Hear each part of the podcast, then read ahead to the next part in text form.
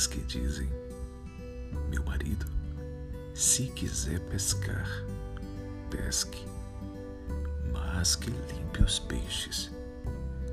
Eu não.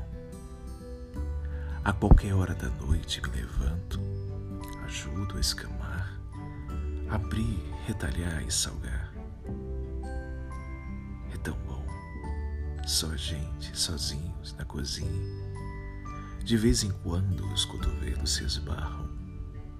Ele fala coisas como: Esse foi difícil, prateou no ar dando rabanadas e faz o gesto com a mão. O silêncio de quando nos vimos a primeira vez atravessa a cozinha como um rio profundo. Por fim, os peixes na travessa dormir. Coisas prateadas espocam. Somos noivo e noiva.